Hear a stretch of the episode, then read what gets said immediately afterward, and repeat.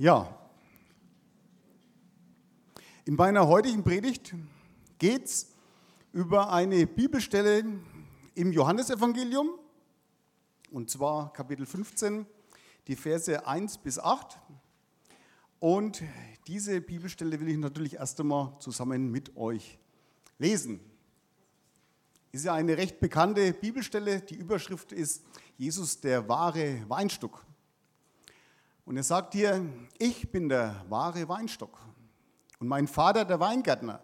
Eine, jede Rebe an mir, die keine Frucht bringt, nimmt er weg. Und eine jede, die Frucht bringt, reinigt er, dass sie mehr Frucht bringt. Ihr seid schon rein, um meines Wortes willen, das ich zu euch geredet habe. Bleibt in mir und ich in euch. Wie eine Rebe keine Frucht bringen kann aus sich selbst, wenn sie nicht am Weinstock bleibt, so auch ihr nicht, wenn ihr nicht in, an mir bleibt. Ich bin der Weinstock, ihr seid die Reben. Wer in mir bleibt und ich in ihm, der bringt viel Frucht, denn ohne mich könnt ihr nichts tun. Wer nicht in mir bleibt, der wird weggeworfen wie eine Rebe die, und verdorrt und man sammelt die Reben und wirft sie ins Feuer und sie verbrennen. Wenn ihr in mir bleibt und meine Worte in euch bleiben, werdet ihr bitten, was ihr wollt, und es wird euch widerfahren. Darin wird mein Vater verherrlicht, dass ihr viel Frucht bringt und werdet meine Jünger. Amen. Herr, ich danke dir für dein Wort, Herr, und ich bitte dich einfach darum, dass du mir hilfst, dein Wort einfach aufzuschlüsseln, Herr, und dass es einfach Frucht in unserem Leben bringt bringt, Herr, und dass wir uns als gute Rebe einfach erweisen. Amen. Amen. Wenn ich erst einmal mit Vers 1 anfange, da sagt ja Jesus, ich bin der wahre Weinstock. Und warum bezeichnet sich Jesus als den wahren Weinstock? Und ja, es ist ja so, dass im Alten Testament immer wieder Israel als der Weinstock bezeichnet wird, durch den das Heil einfach in diese Welt kommen soll und ja auch gekommen ist durch Jesus. Aber die geistliche Frucht hat Israel einfach durch seine Abtrünnigkeit, durch seine Widerspenstigkeit nicht gebracht. Und ja, und es steht ja auch immer wieder im Alten Testament, dass, dass Gott ja, Israel, Israel ein Stück weit verworfen hat und es zu einem wuchernden Weinstock geworden ist.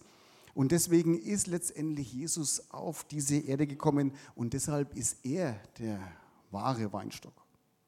Und so wie er Rebe vom Weinstock alle Nährstoffe bekommt, letztendlich vom Weinstock mit allem versorgt wird, was es letztendlich braucht, um zu einer guten, reifen Frucht zu werden, so bekommen wir letztendlich durch Jesus ja auch alles, was wir zum Leben brauchen. Und natürlich bietet uns die Welt auch viele Möglichkeiten oder verlockende Angebote, ja, die uns Wege aufzeigen wollen, wie man erfolgreich und zufrieden lebt. Ja, wie man beruflich, finanziell ja, Erfolg hat, wie man vielleicht auch besser aussieht. Da gibt es ja auch mit der Medizin ja, die eine oder andere Stellschraube. Aber all diese Dinge haben ja letztendlich keinen Ewigkeitsbestand. Berufliche Karriere, Geld, Aussehen und so weiter. Das sind ja alles Dinge, die in Krisenzeiten oder im Krankheitsfall ganz schnell an Wert verlieren oder sogar komplett verloren gehen können. Und in den Himmel können wir ja, ja auch nichts mitnehmen. Hat ja immer unser Seniorpastor, der Wolfgang Berger, gesagt, das Totenhemd hat keine Taschen. Ja, wir können nichts mitnehmen. Ja, aber wenn Jesus in unserem Mittelpunkt ist, wenn er der Weinstock ist, dann haben wir auch in Zeiten der Not an Beistand, dann, wenn alles in, außen um uns herum einfach im Chaos verfällt, auch da haben wir einen Fels, an dem wir Halt haben, der uns Hoffnung gibt. Und Jesus ist ja letztendlich die Quelle von all dem Guten, was wir brauchen, um ein Leben einfach ja, im Überfluss zu führen, zu leben, meine ich. Er ist die, die Quelle aller Liebe, die Quelle aller Gnade, die wir immer bekommen, die Quelle allen Friedens, den wir ausstrahlen dürfen, auch wenn es uns einmal nicht so gut geht. Und er schenkt uns auch immer wieder Kraft, wenn wir einfach ja in Schwierigkeiten sind oder wenn wir ja, er schenkt uns auch Vergebungsbereitschaft, wenn wir einfach angeklagt werden zu Unrecht oder benachteiligt werden. Letztendlich ist Jesus die Quelle von allem, was wir brauchen, um einfach ja, ein gutes Leben zu führen, um letztendlich gute Früchte hervorzubringen. Und deswegen ist er der wahre Weinstock. Und wenn ich weiterlese, und mein Vater der Weingärtner, und eine jede Rebe an mir, die keine Frucht bringt, nimmt er weg. Und eine jede, die Frucht bringt, reinigt er, dass sie mehr Frucht bringe.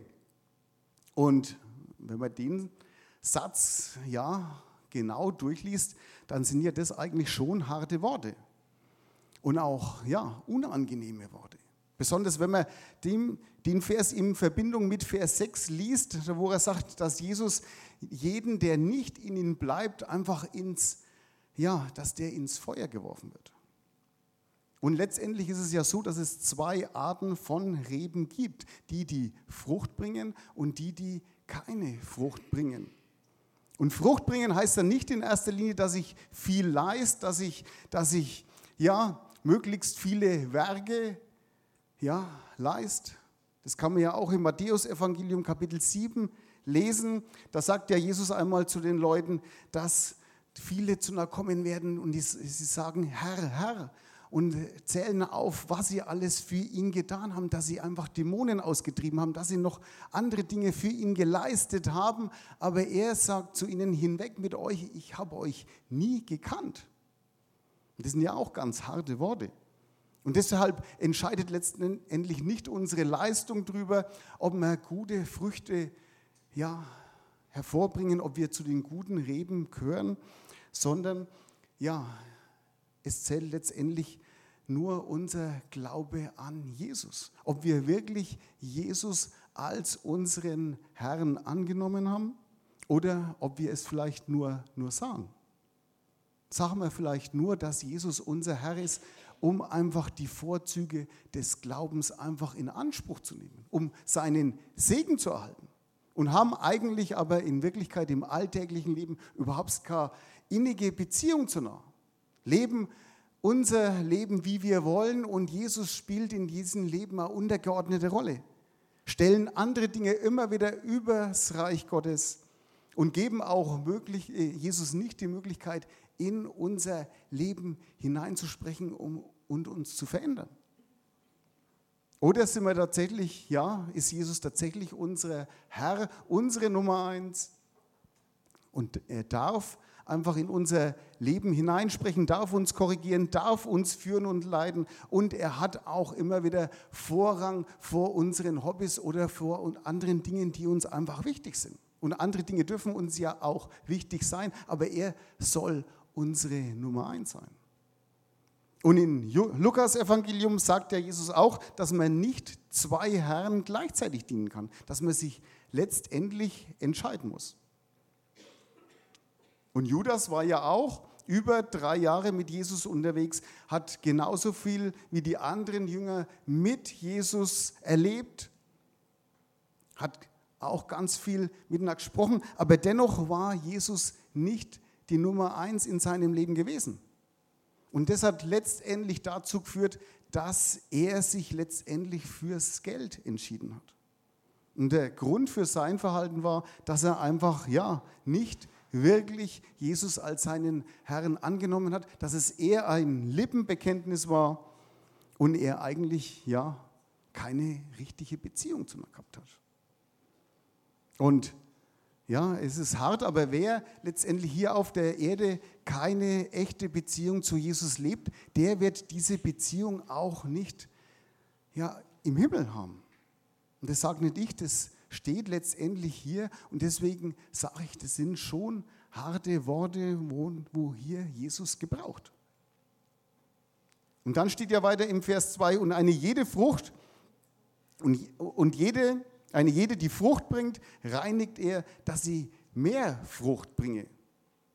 Und reinigen bedeutet ja, dass man was entfernt.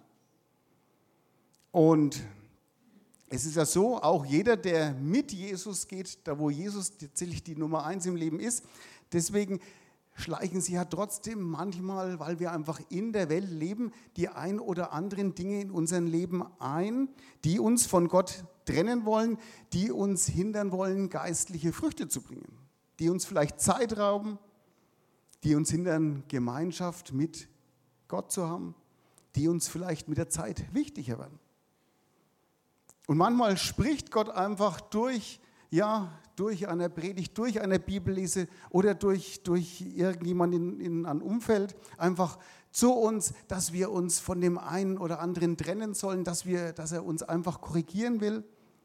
Oder er lässt manchmal einfach in unserem Leben auch Dinge zu, oft unangenehme Dinge, um uns einfach wieder auf den richtigen Weg zu führen, um uns zu zeigen, dass wir falsch liegen. Oder er nimmt uns einfach was weg aus unserem Leben, das wo mehr Wert bekommen hat, als eigentlich ja, es haben sollte. Wobei Gott ja natürlich gut ist und er in all dem nie über unsere Grenzen hinausgehen wird. Und das können wir ja auch im Korintherbrief 10, 13 lesen. Den Vers habe ich aber kurz da, den können wir auch zusammen lesen. Hier sagt er ja, Gott aber ist treu, er wird nicht zulassen, dass ihr über euer Vermögen versucht werdet, sondern er wird zugleich mit der Versuchung auch den Ausgang schaffen, sodass ihr sie ertragen könnt. Also Gott weiß schon, wie die ganze Situation ausgehen wird und er wird sie so gestalten, dass sie, nicht, dass sie uns nicht überfordert, dass wir sie ertragen können. Und das Ziel ist ja schließlich nicht uns zu schaden, sondern er will ja, dass wir Frucht bringen, dass wir letztendlich ja uns unserer Schwachheit bewusst werden, unserer Abhängigkeit und dass wir letztendlich im Glauben einfach in unserer Beziehung zu ihm einfach wachsen. Und was wir auch nicht denken dürfen, ist, dass alles Negative, was wir einfach erleben, von Gott kommt, dass er das alles zulässt. Oft sind ja diese Dinge, die Gott benutzt, um uns zu reinigen, um uns wieder auf den richtigen Weg zu führen, das sind ja oft ja, Dinge, die, wo wir selber verschuldet haben, weil wir einfach falsche Wege gegangen sind, weil wir einfach unseren Willen ausleben wollten, weil wir uns einfach ja auf andere Ziele einfach fokussiert haben. Und deswegen kommen, kommen wir manchmal in schwierige Situationen und diese Situationen ja, benutzt Gott einfach, um uns wieder auf den rechten Weg zu, zu bekommen. Ja, und er steht uns einfach in diesen Situationen bei, obwohl wir sie falsch, was falsch gemacht haben, ja, und benutzt sie zu unseren Besten. Und im Vers 3 heißt es ja, ihr seid schon rein um des Wortes willen, das ich zu euch geredet habe. Und wir werden ja nicht rein, indem wir seine Gebote akribisch einhalten, sondern wir werden eben rein durch den Glauben an das Evangelium. Dass man einfach Jesus tatsächlich als seinen Herrn angenommen hat und ihn übers, über sein eigenes Leben bestimmen lässt. Was aber nicht heißt, dass wenn ich noch einmal angenommen habe, dass ich dann für immer rein bin, sondern weil wir einfach in der Welt leben. Deswegen werden wir ja immer wieder mit Sünde konfrontiert und deswegen ist es immer wieder notwendig, dass er uns einfach, ja, wie es im Vers 2 heißt, dass er uns immer wieder reinigt, sodass wir letztendlich mehr Frucht bringen. Und wie gesagt, weil wir einfach im Alltag immer wieder mit negativen Dingen konfrontiert werden, die uns vom Glauben abbringen wollen. Deshalb ist es einfach wichtig, mit Jesus, mit Gott immer wieder in Verbindung zu bleiben. Und wie wichtig das ist, sehen wir in den vier Versen, in den Versen 4 und 5 genau an den, an den Wort bleibt. Ich habe es hier mal ein wenig dicker dargestellt und in den Versen danach kommt ja dieses Wort auch noch ein paar Mal vor, dass wir einfach in ihm bleiben sollen. Bleibt in mir und ich in euch, wie eine Rebe keine Frucht bringen kann aus sich selbst, aus sich selbst, wenn sie nicht am Weinstock bleibt, so auch ihr nicht, wenn ihr nicht an mir bleibt. Ich bin der Weinstock und ihr seid die Reben. Wer in mir bleibt und ich in ihm, der bringt viel Frucht, denn ohne mich könnt ihr nichts tun. Also alles, was wir tun, besonders ja, was wir für Gott tun, sollen wir aus einer Beziehung, aus einer Verbindung zu ihm heraus tun. Und deswegen soll man immer wieder suchen, soll man immer wieder Gemeinschaft mit ihm haben, soll immer wieder ihm die Möglichkeit geben, einfach zu uns zu reden. Und bei allem, was wir tun in unserem Leben, besonders wenn wir es fürs Reich Gottes tun. Und ja, und besonders wenn wir da noch vor anderen Leuten stehen, sollen wir uns nicht auf unsere Begabungen verlassen, die uns Gott geschenkt hat.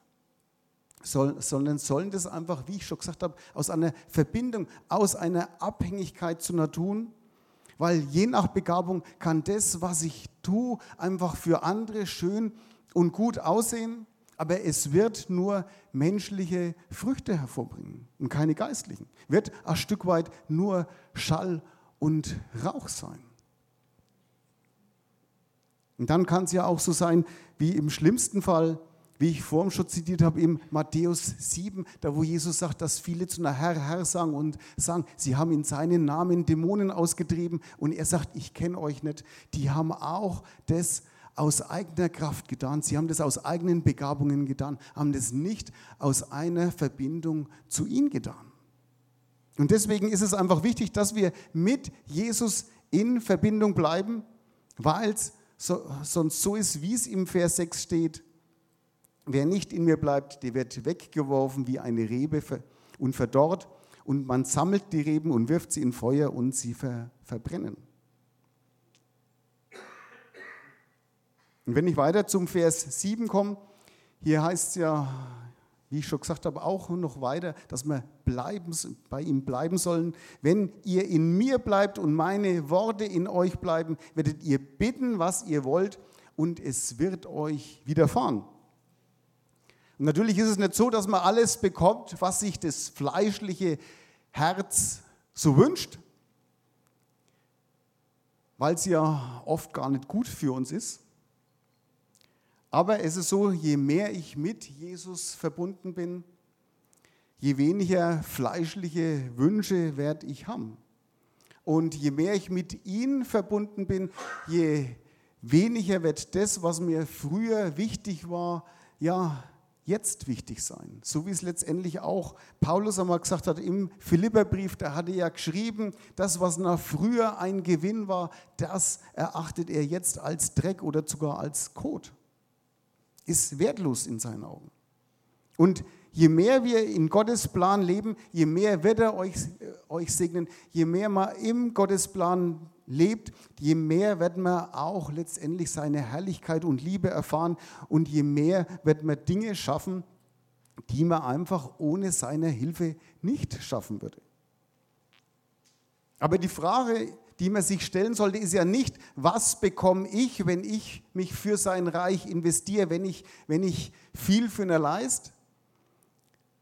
Das machen wir ja, wir Wohlstand, wir sind ja schon ein Stück weit Wohlstandschristen, weil uns geht es ja schon auch sehr gut. Wenn ich jetzt zum Beispiel die Christen in China betrachte, die kommen zum Glauben und haben erst einmal in ganz vielen Lebensbereichen erst einmal Gegenwind, müssen sogar mit Gefängnis rechnen, wenn sie zum Glauben kommen mit Benachteiligung und sonst was. Und uns geht es ja trotz unseres Glaubens sehr gut. Und oft ist es ja auch so, selbst wenn wir geistliche Ziele haben, dass wir sagen, wir wollen jetzt noch mehr beten, wir wollen jetzt ja das und äh, jenes für Gott machen. Und dann denken wir uns, ja, und dann wird er seine Schleusen auftun. Es werden sich Menschen bekehren. Und jedes Mal ist es so, dass wenn wir viel leisten, dass wir dann einfach auch irgendwas sehen wollen, selbst wenn es im geistlichen Bereich ist. Und Gott einfach nur ja, nachzufolgen. Einfach Gott nur zu verherrlichen und ihn treu einfach zu dienen, weil er Gott ist, weil er der Schöpfer des Himmels und der Erde ist. Auch wenn es für mich keinen sichtbaren Nutzen hat. Das sollte ja eigentlich unsere Motivation sein. Nicht, weil wir irgendwie auf irgendeine Art und Weise gesegnet werden wollen, sondern weil er es einfach wert ist. Aus Dankbarkeit und Liebe, weil er einfach für unsere Schuld ans Kreuz gegangen ist. Und wenn wir weg von unseren Vorteilen schauen und nur auf ihn schauen, ihn einfach nur mit unserem Leben einfach ehren und ja, lieben wollen, dann wird Gott auch verherrlicht werden. Und dann, wenn wir ja, geistliche Früchte bringen, so wie es im Vers 8 steht, da heißt es ja, darin wird mein Vater verherrlicht, dass ihr viel Frucht bringt und werdet meine Jünger. Und wahre Jünger schauen nicht auf ihre Vorteile, sondern sie schauen auf Gott, auf Jesus, auf sein Reich. Und wenn wir das tun, dann wird er letztendlich tatsächlich verherrlicht werden. Und wir werden als Segen für unser Umfeld sein. Wir werden uns als goldenes Werkzeug erweisen und wir werden letztendlich gute Früchte bringen. Und das Gute an all dem ist ja, dass wir Gnadenzeit haben. Und wenn ich merke, oh, geht mir manchmal auch so, dass, ich das, dass das ein oder andere sich in meinem Leben eingeschlichen hat. Ja, dass, ich, dass er vielleicht in den und dem Bereich nimmer meine Nummer eins ist, dann kann ich das ja zu Gott bringen.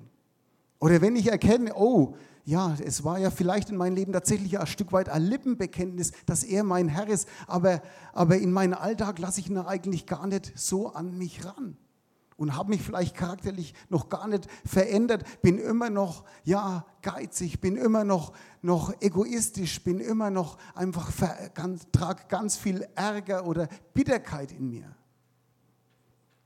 Dann ja, wir haben Gnadenzeit, dann können wir das ihn alles bringen. Es ist ja nicht zu spät und wir brauchen ihn das nur zu bekennen. Aber bekennen reicht nicht. Wir müssen es auch bereuen und wir müssen auch versuchen umzukehren.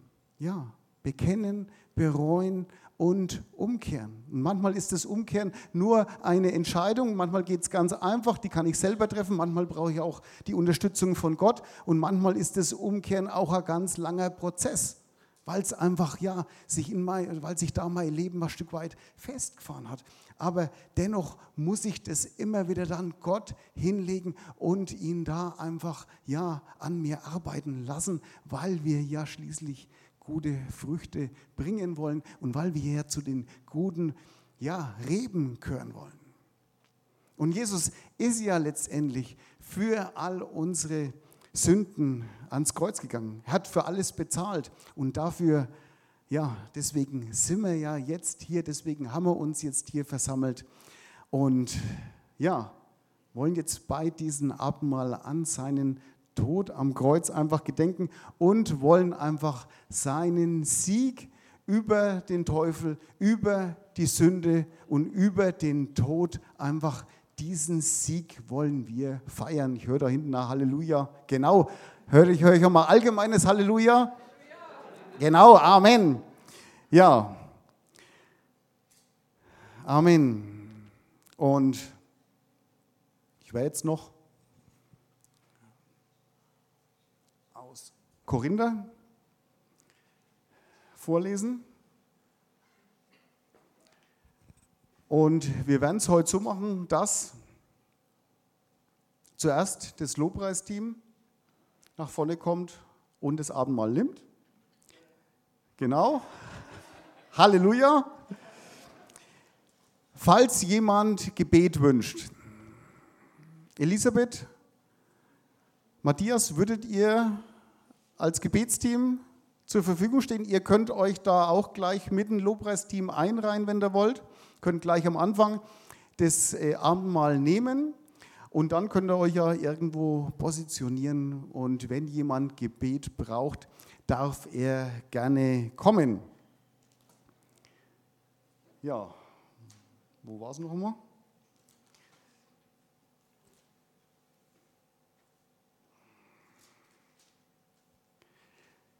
Der Herr Jesus. In der Nacht da er verraten war, nahm er das Brot, dankte und brach's und sprach, das ist mein Leib, der für euch gegeben wird, das tut zu meinem Gedächtnis. Desgleichen nahm er auch den Kelch nach dem Mahl und sprach, dieser Kelch ist der neue Bund in meinem Blut. Das tut, so oft ihr daraus trinkt, zu meinem Gedächtnis. Denn so oft ihr von diesem Brot esst und aus diesem Kelch trinkt, verkündigt ihr den Tod des Herrn, bis er wiederkommt. Amen. Ja, Herr, ich danke dir jetzt einfach, dass du ja für all unsere Schuld und all unsere Sünden ans Kreuz gegangen bist, Herr.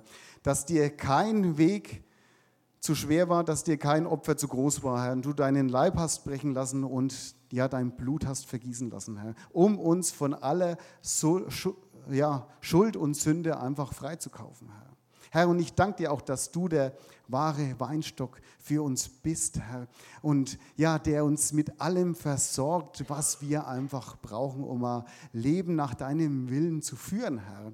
Und so bitte ich dich einfach darum, dass du uns hilfst, dass wir immer wieder mit dir in Verbindung bleiben, Herr. Dass, so dass wir gute Früchte bringen, sodass wir uns als gute Reben erweisen, Herr. Und und Herr, ich danke dir auch, dass, dass, dass wenn wir manchmal ein Stück weit abdriften, wenn wir manchmal einfach falsch liegen, dass du einfach uns immer wieder zurufst, dass du uns immer wieder aufhilfst, dass du uns einfach immer wieder die Chance gibst, einfach, ja, zurückzukehren. Und dafür danke ich dir und dass du so ein wunderbarer, gnädiger Gott bist und dass du, ja, dass du einfach ein gerechter Gott bist, Herr. Und so lege ich dir jetzt dieses Abendmahl hin und bitte dich um deinen wunderbaren Segen. Amen. Amen.